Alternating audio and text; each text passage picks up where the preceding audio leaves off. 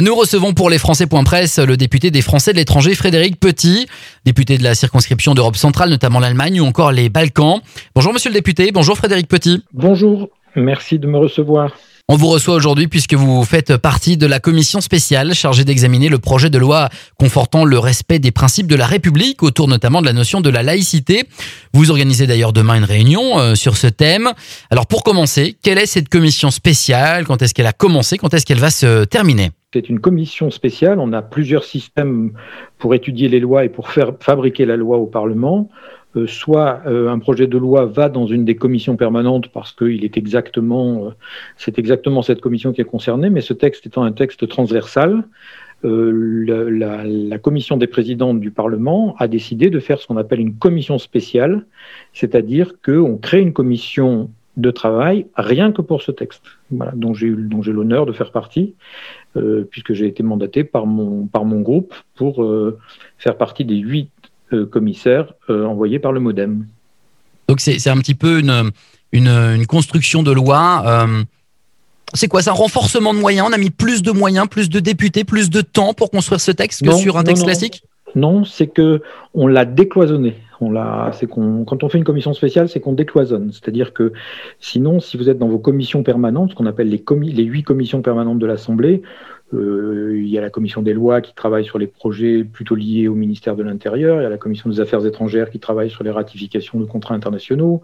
Il y a la commission économique qui va travailler sur la loi Pacte, par exemple, etc. Donc on est dans des, on est dans des, dans des, chaque commission permanente a son chapitre. Je vous rappelle que c'est le seul endroit où les députés, on contrôle leur présence. Hein. Un député, c'est dans sa commission qu'il assume la, le plus la plus grande part de ses obligations de présence à l'Assemblée nationale. Donc, on a des commissions permanentes. Moi, je suis à la commission des affaires étrangères, par exemple. Mais sur certains projets de loi, on décide de faire une commission euh, transversale, une commission euh, non permanente, et donc on, crée une commission exceptionnelle euh, une commission spéciale, on appelle ça, et, donc on la reconstitue. Donc il y a une constitution de la commission spéciale. Chaque parti envoyait le nombre de députés qu'il avait le droit d'envoyer. Et on, a choisi un président, qui est un président qui va être président de cette commission spéciale et qui sera plus président à la fin de, cette, de ce projet de loi, etc. Donc c'est une manière de travailler. Ça, ça, on pourrait le faire pour chaque loi si, si on avait envie. Alors justement, l'origine de, de, ce texte, de ce projet euh, de loi, on n'était pas d'accord en préparant cette interview. Moi, je vous disais, bon, bah, c'est l'assassinat de Samuel Paty et les propos d'Emmanuel Macron qui en ont euh, suivi. Vous, vous me disiez non, c'est plus ancien. C'est le discours, euh, c'est le discours des Mureaux. Oui, oui, on oublie très souvent, euh, pas qu'on n'est pas d'accord, c'est que j'aime bien être précis sur les faits. Le discours des Mureaux, c'est le 2 octobre, euh, et, le, projet de loi était déjà en travail, euh, on avait déjà eu des discussions, on en a parlé pendant nos séminaires de rentrée, c'était dans l'air, on savait qu'il allait se passer quelque chose du côté du gouvernement, et on était tous très attentifs à ça. On a même parlé, c'est à cette époque-là que...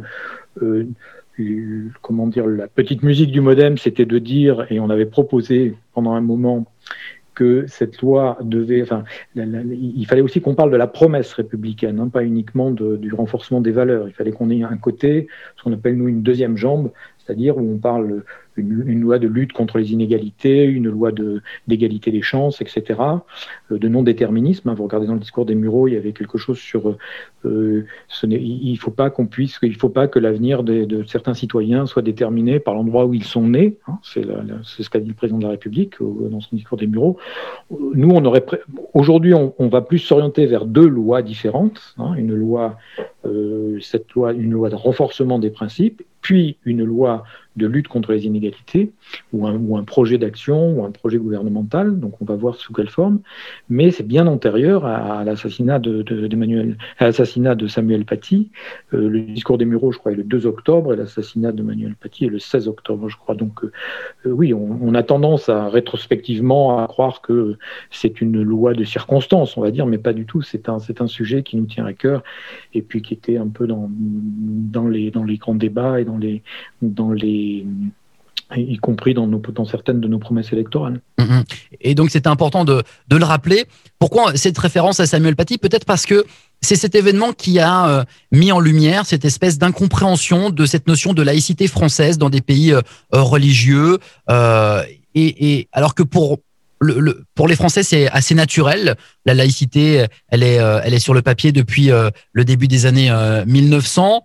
elle est régulièrement rappelée. Parfois, elle fait débat, mais on a, on a eu l'impression qu'elle était totalement incomprise et que c'était nouveau en fait. Euh, de, chez, chez, certains autres pays euh, religieux. C'est cet événement de, de, de l'assassinat de Samuel Paty qui a provoqué ce, ce sentiment-là euh, ou, ou, alors c'est pas nouveau, ou ça revient de temps en temps Non, et puis vous savez, euh, la laïcité n'est pas française. Nous avons une certaine manière assez originale d'avoir notre histoire de la laïcité. Mais euh, moi, j'ai fait intervenir dans un, des séminaires citoyens que je fais très très fréquemment au début de, de cette réflexion. Euh, j'ai fait venir la présidente du comité des sages de la laïcité de l'éducation nationale, Madame Schnapper, et qui a une des phrases assez fortes. Le problème n'est pas la laïcité, ce qui est universel, y compris dans ce que vous appelez certains États religieux, c'est la séparation la grande séparation, ce qu'appelle Madame Schnapper, c'est-à-dire la séparation entre le politique et le religieux. Hein. et ça, c'est quand même assez répandu. En tout cas, c'est présent dans toutes les démocraties euh, du monde. Hein. Euh, évidemment, on ne le fait pas. Les États-Unis séparent, les États-Unis séparent euh, le religieux du politique, mais ils jurent sur la Bible et, et, et, on remercie Dieu dans les discours politiques. Voilà, la, la, position de la France est un peu différente. Elle a euh, une manière, une histoire. Elle a mis 100 ans en fait à séparer l'Église et l'État, et ça a été un peu plus difficile, etc. On avait trouvé notre équilibre, voilà, qui était l'équilibre qui a tenu 100 ans, les lois 1901, 1905 et 1907, plus, le, plus les, accords de 1923 euh, avec l'Alsace-Moselle. Et puis on vivait comme ça parce que, parce que les, les, les trois puis quatre religions qui étaient présentes en France, ça leur allait. Donc les trois, c'était euh, christianisme, euh, christianisme, protestantisme, judaïsme, puis on en parle peu, mais le bouddhisme, hein, qui est arrivé assez, qui est arrivé une petite religion, mais qui est assez bien représentée en France et qui a, une activité assez, enfin qui s'inscrit dans cette, dans ce système-là. Et ce qui a changé ces, derniers temps, parce que on n'était pas habitué, parce qu'il y avait d'autres choses qui étaient posées, c'est l'arrivée d'un islam en France, qui était pas, qui ne qui, qui a qu'il y a une autre manière de comprendre, etc., et qu'il faut qu'on règle maintenant. Mais euh, je, crois d'ailleurs cette espèce de, de, narration que la France n'était pas comprise parce que nous étions le seul pays laïque, euh, c'est pas tout à fait exact. Ça s'est calmé très vite. Je, pense que l'interview du président de la République euh, au euh, sur Al Jazeera a été une très bonne idée parce qu'il y a des choses qui ont été qui ont été euh, qui se sont calmées très vite parce qu'elles n'étaient pas c'était du buzz un peu un peu un, peu faux quoi parce qu'il s'agit pas il s'agit pas du tout d'être anti-musulman ou d'être anti-religieux c'est pas du tout ça. Donc pour vous il y a il y a une seule laïcité et pas une laïcité à la française? Non, Je, je dirais qu'il y a une, une, une, une, une, évolution des démocraties dans le monde qui est de dire les, démocraties dans le monde se sont toujours construites sur je, je, sépare ce qui est du religieux, ce qui est de la conviction personnelle, de ce qui est euh, de l'organisation politique de la cité. Ça, c'est la démocratie. C'est-à-dire qu'il n'y a pas, euh, on n'a plus, euh, on ne considère plus que le chef est désigné par Dieu, on ne considère plus que euh, on doit tous croire la même chose pour, vivre ensemble. Voilà, c'est ça la démocratie, l'évolution de la démocratie, et ça se passe y compris dans des États où la laïcité n'est pas vécue comme nous en France. Voilà.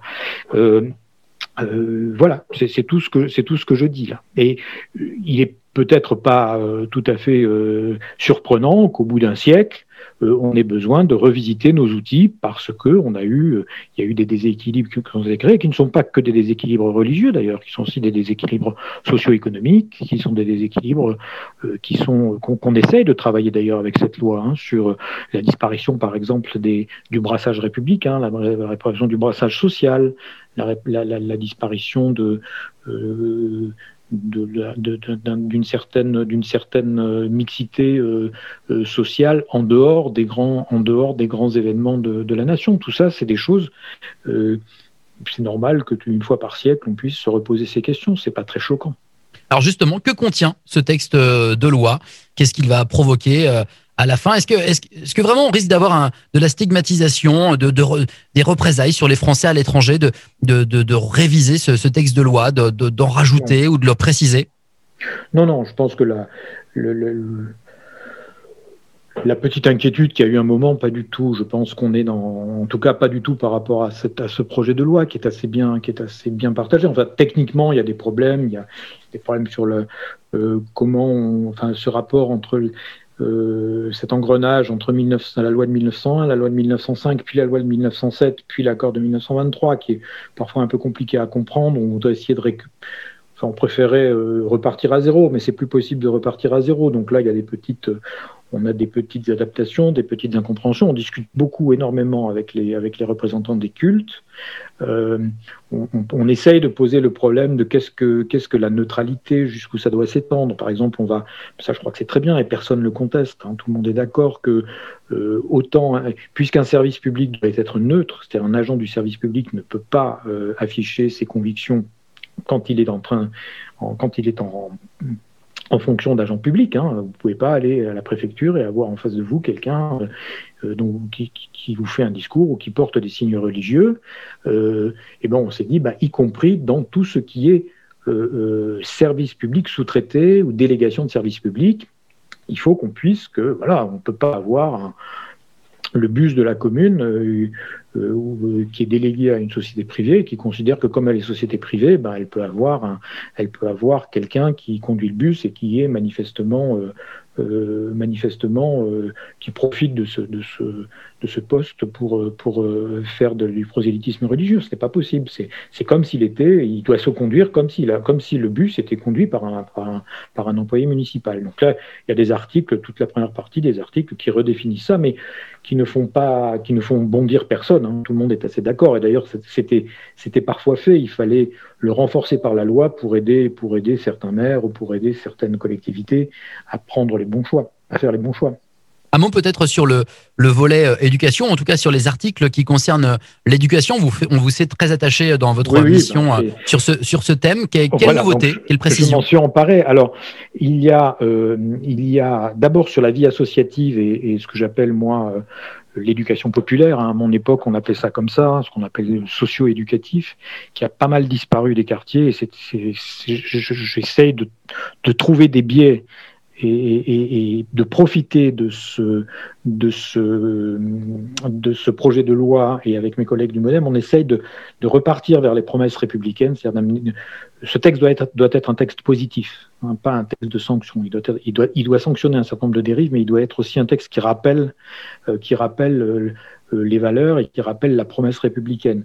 Et donc, euh, déjà au niveau des associations, on, sent bien qu'il faut qu'il y ait euh, un engagement, c'est-à-dire il y a une toute petite minorité euh, d'associations sur des quartiers qui, qui, cherchent à utiliser, euh, faire ce qu'un ministre a appelé l'entrisme, hein, c'est-à-dire à utiliser la liberté d'association, la liberté d'enseignement pour essayer de diffuser quelque chose qui est un projet politique religieux, voilà, il faut être clair, mais c'est une toute petite minorité, et malheureusement, on a parfois du mal sur le terrain, on n'a pas toujours, soit au niveau des collectivités territoriales, soit même au niveau des, autres associations et des autres euh, citoyens engagés, on a parfois du mal à avoir des outils qui permettent de clarifier ce débat et de, je dirais, de valoriser ceux qui, euh, tout en ayant parfois les mêmes convictions de base et les mêmes convictions philosophiques, euh, font du très bon travail d'intégration républicaine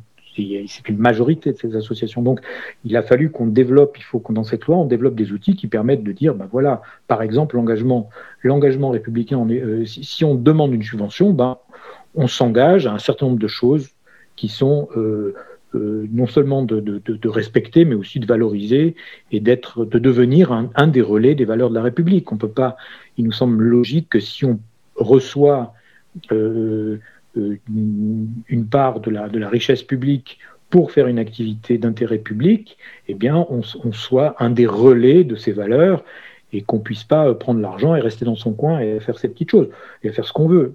Des, choses qui sont pas uniquement, d'ailleurs, pas uniquement, euh, pas uniquement répréhensibles, hein, mais on considère que c'était quelque chose qui était beaucoup plus présent dans les années 70, 80, 90, quand il y avait encore ces grandes fédérations d'éducation populaire.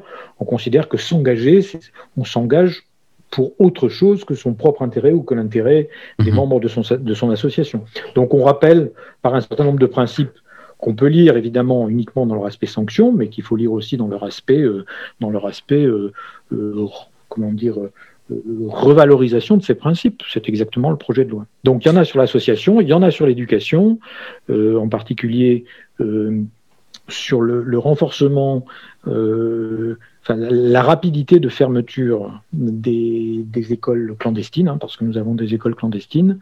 Euh, voilà, on remet un certain nombre d'outils. Peut-être que c'est un domaine où on est en train de beaucoup travailler avec mes collègues pour pour, euh, pour mieux calibrer la loi à l'objectif qu'elle veut atteindre, hein, qui est aujourd'hui un petit peu, c'est un peu un bulldozer, donc on essaye de la rendre plus, euh, plus, plus précise sur ce qu'on veut combattre et ce qu'on veut pas combattre. Par exemple, sur l'éducation en famille, hein, il y a beaucoup de gens qui nous écrivent en disant ben, l'éducation en famille, c'est pas pas du radicalisme musulman, ce qui est vrai.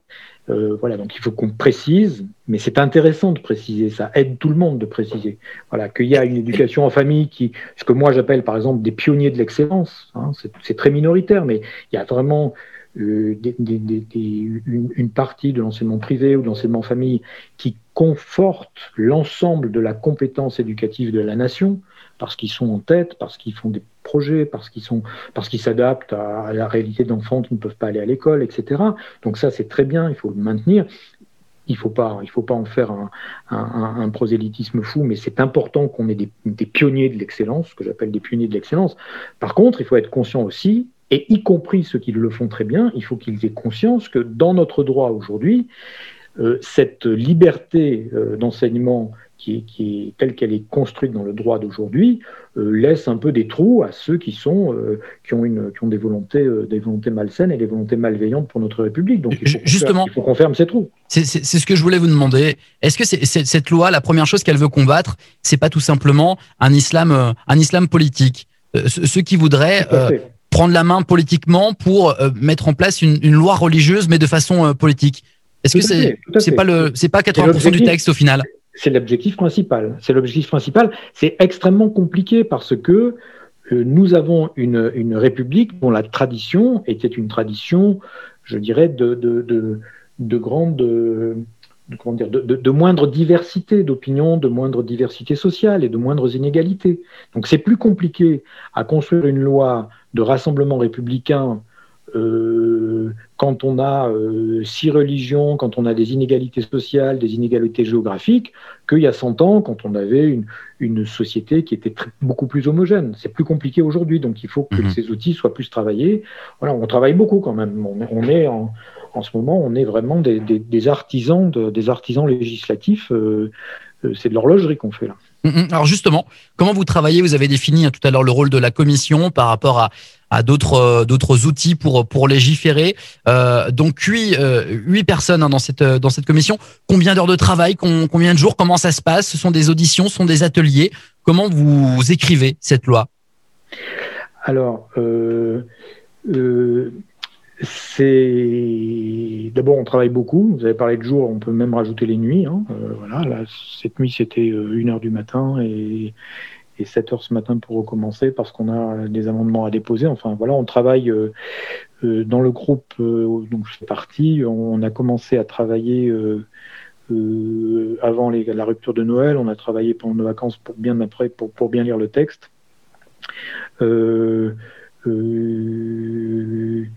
voilà, donc ça, ça c'est pour notre groupe de 8 du modem, hein, mais la commission fait 70 personnes, comme toutes les mhm. commissions, en gros. Je sais plus, enfin, elle fait, il y a un nombre, voilà.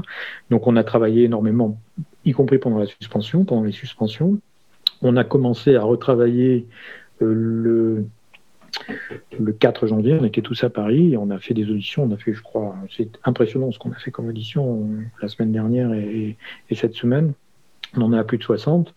Euh, sans compter donc les, rencontres qu'on organise personnellement, comme celle que je vais organiser demain, celle que j'ai organisée la semaine dernière, où on travaille. Là, j'en avais une, ce qui m'a mis un peu en retard tout à l'heure, avec un, citoyen qui voulait s'adresser aux députés pour, pour partager, pour réfléchir.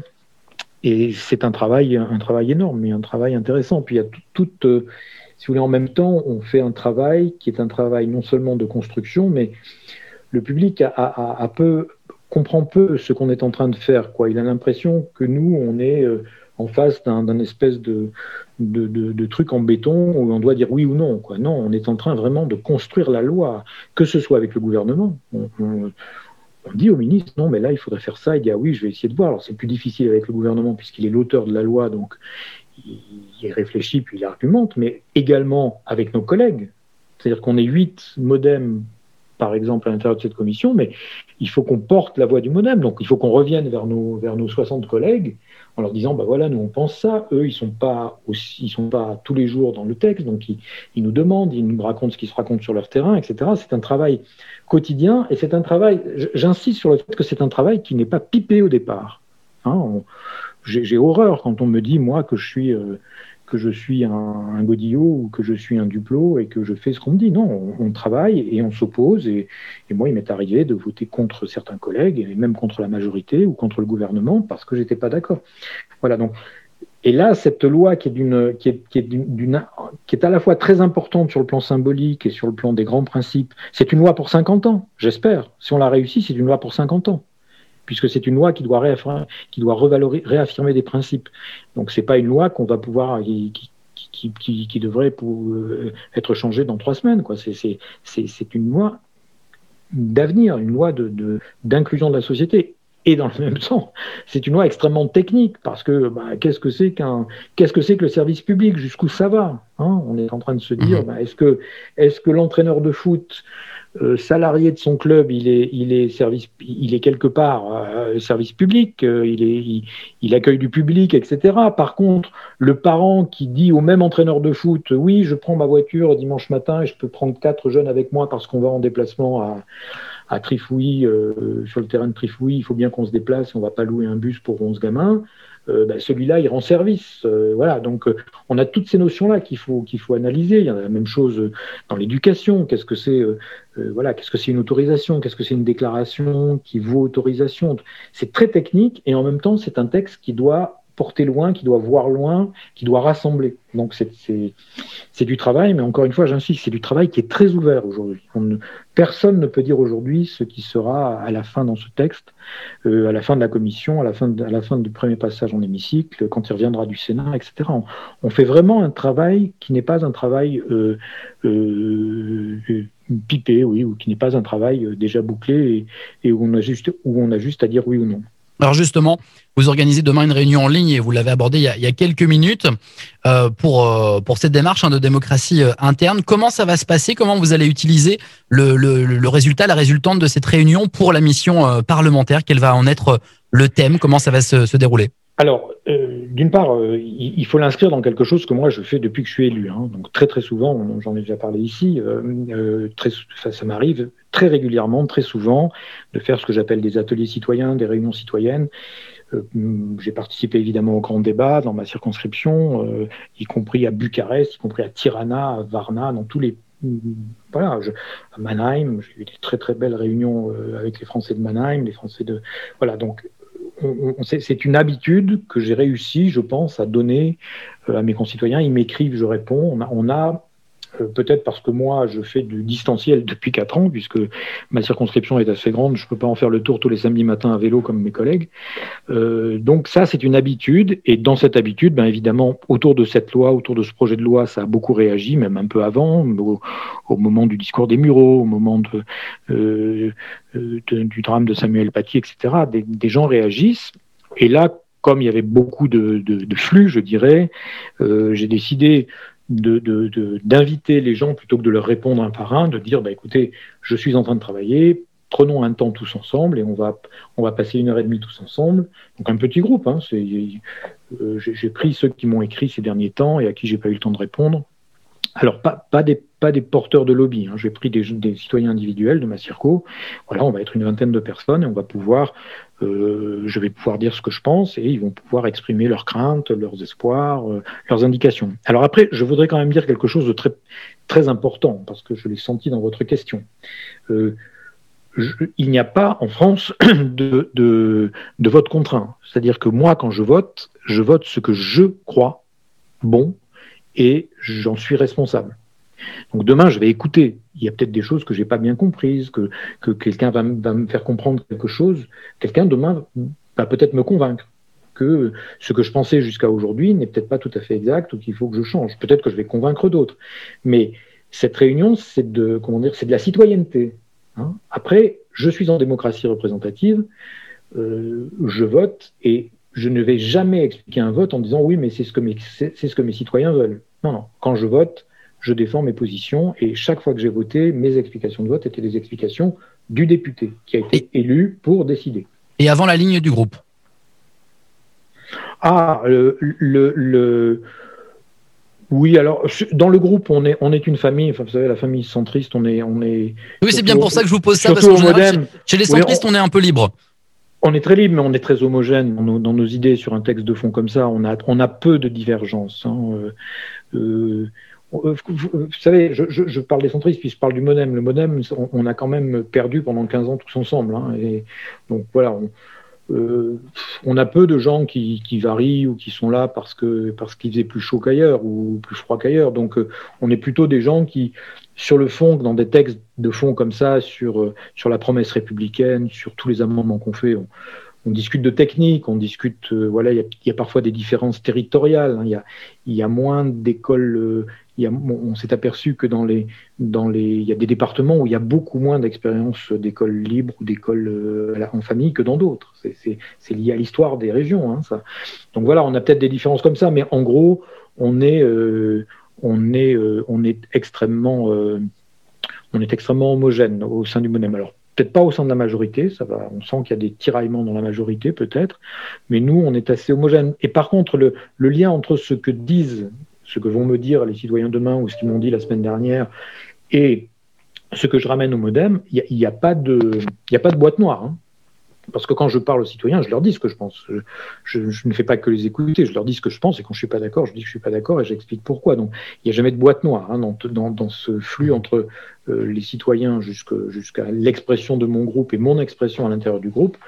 Bon, après, la décision, euh, bah, décision, c'est celle de la majorité des députés. Hein. Et ça, j'y peux rien. Très bien.